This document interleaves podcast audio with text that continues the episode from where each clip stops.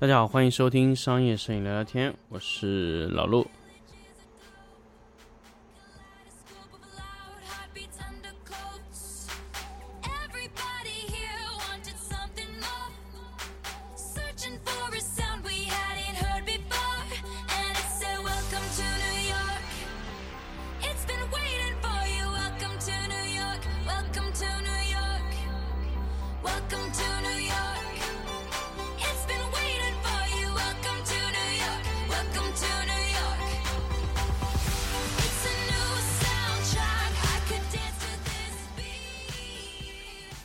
大家好，欢迎收听新的一期商业摄影聊聊天的粉丝抢先听节目。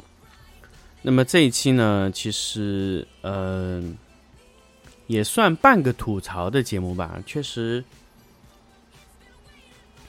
由于最近呢在维修几个比较老的电箱哦，然后呢就牵扯出了一些嗯可以说是比较奇葩的一些电箱的问题，所以刚好。趁这个机会呢，也跟大家分享一下关于散热的这个话题。其实我们很多时候，就是可能没有真的真正的去关注过散热这个问题。我不知道大家在呃处理这个散热问题的时候是怎么考虑的。那么，其实散热的问题可以说是很简单，也是很困难的问题。为什么呢？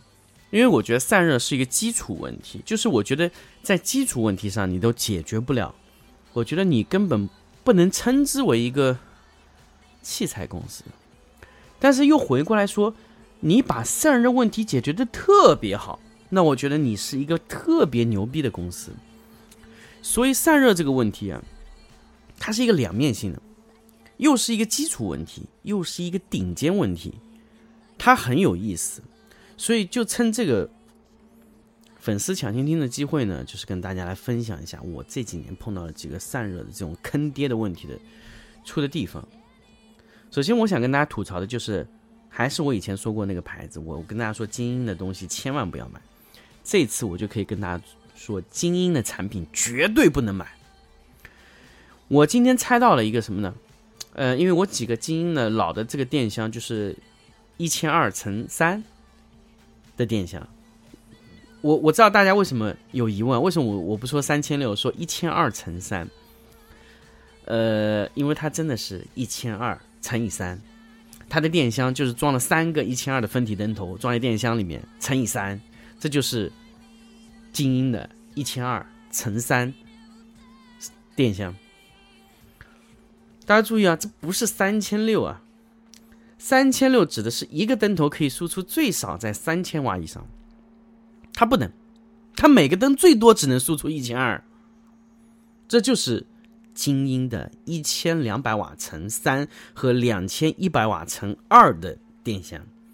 OK，我不吐槽这个，我吐槽一个新的，我吐槽它两个散热问题，第一是电箱散热，第二是灯头散热。当然，在两个之间，我最想吐槽的是灯头散热。呃，因为我知道这是一个公开的一个电台节目，所以不能爆粗口。如果能爆粗口，我真的是要骂到啊！算了，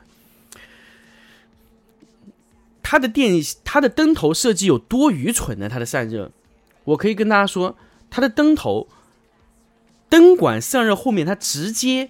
居然用一整块 PCB 板把整个灯头给封死了，难以想象。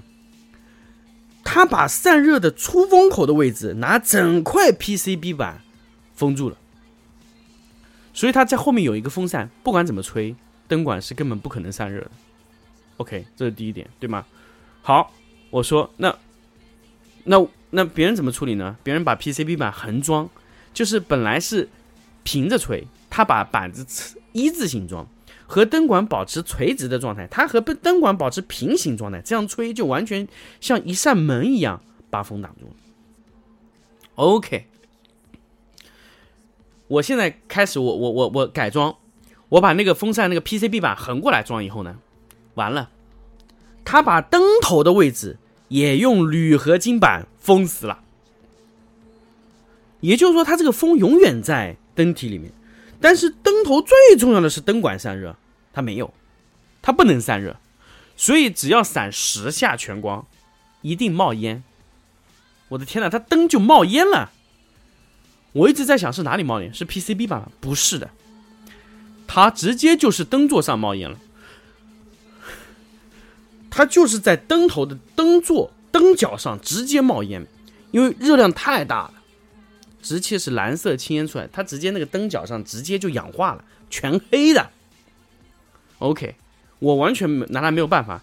然后我在那个它的反射碗上直接开了孔，这个时候好不容易才出那么一点点的风，那也比原来强一百倍呗。我我我要跟大家说，好的散热是怎么样的？烂的散热是怎么样的？极致差的散热是怎么样？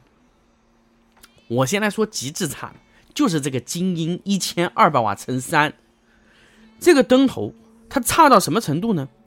它在风扇的位置凉的，在灯头的位置滚烫的，两个的温差大到让你炸舌，无语，因为它出不去嘛，所以它所有的热量都堆在灯头上，炸裂。温头，屁股后面是凉的，我拿来没有办法，我只能只能改装，所以这就是为什么我们为什么在当年那个时代，我们去做散热，就灯拿来必须要自己改装呢。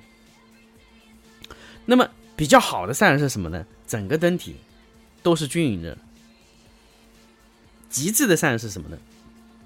就是灯头位置和散热的位置有一定的温差。但是整体的温度控制又非常好，这就是极致的散热。就是极致散热还是要有一定的温差的，不能完全没有温差，一定要有一点的温差的，这就是极致的散热啊。那么回过来说，它那个电箱，我的天哪，它的电箱也是一个坑爹的问题。它没有电箱，它是没有一个最大发热量的位置的。它电箱大部分的发热量位置啊，都是平均的。OK，你平均没有问题，它没有风道的，它出风口的位置啊，只能散热充电电容，所有的主电容都是没有地方散热的，没有任何风道，然后没有任何散热的位置，就必须靠自己的被动把它消耗掉。我的天哪，这也算散热？它那个风扇，我觉得就是和装饰的花瓶是一样的，完全不起任何作用。因为它的电容堆放全部堆到一起，紧紧的贴住，相互之间没有热量，没有热量传导，这种能能相互之间能对流都没有，所以导致它这个电容完全是贴到一起的。这造成什么问题呢？大家想一想，所有的灯，所有的电容是一个温度的，只要一个鼓包，全部鼓包。我拆开几个电箱，印证我一个道理：它一个电箱上充电电容有十二个，全部鼓包。要么就全部不鼓，要么就全部鼓包，牛逼啊！这样的设计，我觉得真的是牛逼 plus。OK，我觉得吐槽这个东西完全没有意义。那么我现在回过来说，真正好的散热怎么做？我觉得真正好的散热是你，首先你整个箱体里面必须要有能风能通过，不是像那种一边散热。呃，我知道啊，像我我其实我吐槽神牛很少，但是神牛在早期的电灯头里面，真的是它的灯只有半个灯在散热，因为它的风道是没有办法整个贯通的，所以这就是大问题。那么现在来说好很多，因为现在现在神牛重新排布以后，它考虑到那个散热风道的问题，所以它整个电线呃灯头里面是可以均匀散热的，包括它现在在 AD 六百和 AD 六百 Pro 里面。它是有散热片会充分的导热，然后让他们来来来处理啊，这种散热就是比较好的。那包括 P 三，那么 P 三呢，它的灯头呢，其实它是很密的，散热起来它效率也不是很高，但是它散热的呃强度是够了。呃，因为 P 三啊，P 三它这个灯它开口太多了，它的开口它说它防水性是很差的，但是它的散热很好，所以 P 三这个灯呢，它。利用大量的风口引入风到出去啊，其实还不错。它里面有几个风扇的接连，它不是一个风扇，几个风扇均匀的去给它散热，就做的非常好。那么，其实其实很多很多的散热，光光做到这样是远远不够的。呃，我其实想跟大家说的是什么呢？其实闪光灯里面的所谓的散热，其实根本就呃没必要去说。因为它这个东西啊，闪光灯它的热量是瞬间，而且它快速可以散掉，它不像这种常亮灯，它是持续出热量，所以把常亮灯的量热量降下来才是厉害的。所以这这段时间我一直在和爱图仕啊、蓝光啊去去聊这个散热的问题，确实确实，我不得不说，爱图仕是散热问题解决最好的一个一个品牌啊。它不光灯体要能扛得住，散热也要达得到，这是什么问题呢？就是你不光你灯体在比较高的温度下能工作，而且你要让它一直维持在这种温度下，甚至更低。所以爱图仕在散热问题上，它处理的非常好，用热管、风扇、散热片，用大量的计算来把热量做平均。它让它利用热管，让风扇的散热片这个位置和呃，它的灯头的这个位置快速的能对流啊，对流，它只要风扇的排风量大，又能达到散热，这是非常好的要求。它这个难度很高，它的高的难度在哪里呢？第一，它要能充分的散热，也就是说它排风量要足够大。第二个呢，它的温差要特别大，就是你灯头的热源和散热位置。它的热量非常大，不然它这个里面的热管它不能动起来。也就是说，如果你的后面的散热能力偏弱的话，热管起来的这个温差可能拉不大的话，它的循环就会变慢，循环变慢，它的热量散热能力就下降了。那么第三个是什么呢？就是说它在非常大的散热量的情况下，风扇的噪音还要非常低，这个就是考验风扇了。第一，风扇噪音要低；第二，风扇风量要大；第三个，呃。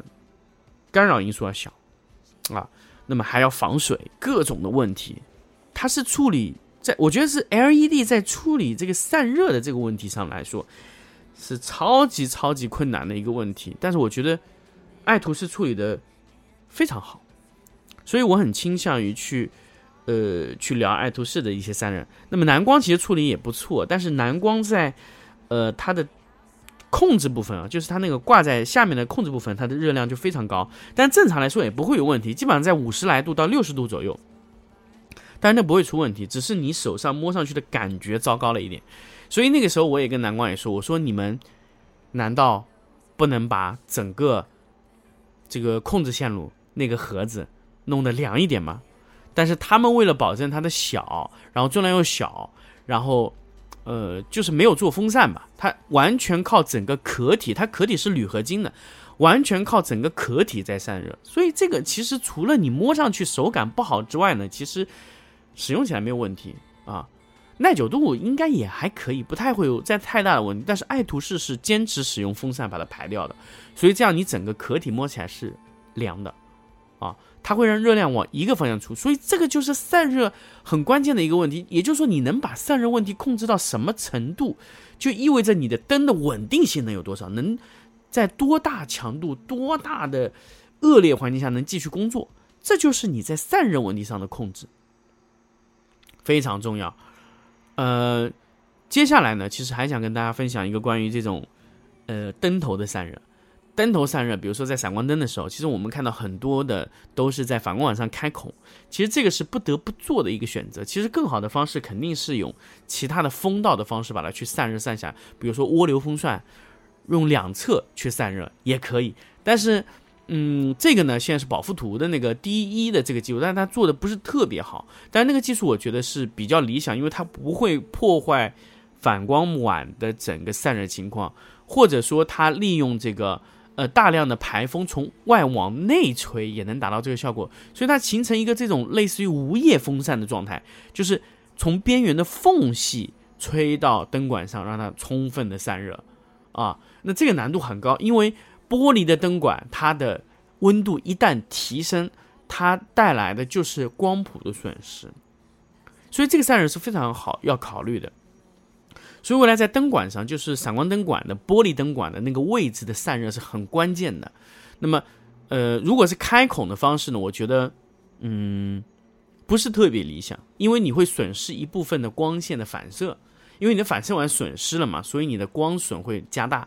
所以最好的方式是环流式的这种从侧面去把灯管吹散热，这个方式最好的。那么这种方式呢，就未来看厂家怎么去解决。呃，它类似于这种戴森的这种散热的方式非常好用啊，或者说使用几个气孔往往里面吹也可以，因为这个很关键。如果灯管的温度不能降下来，它的稳定性就会连续的下降。OK。那么，其实散热这个话题呢，就跟大家聊那么多，啊，主要是因为本来想跟大家聊些别的话题，但是就是因为那个精英的那个电箱把我惹恼了，所以就想跟大家聊这期话题。好，这期我们就聊到这里，我们下期再见。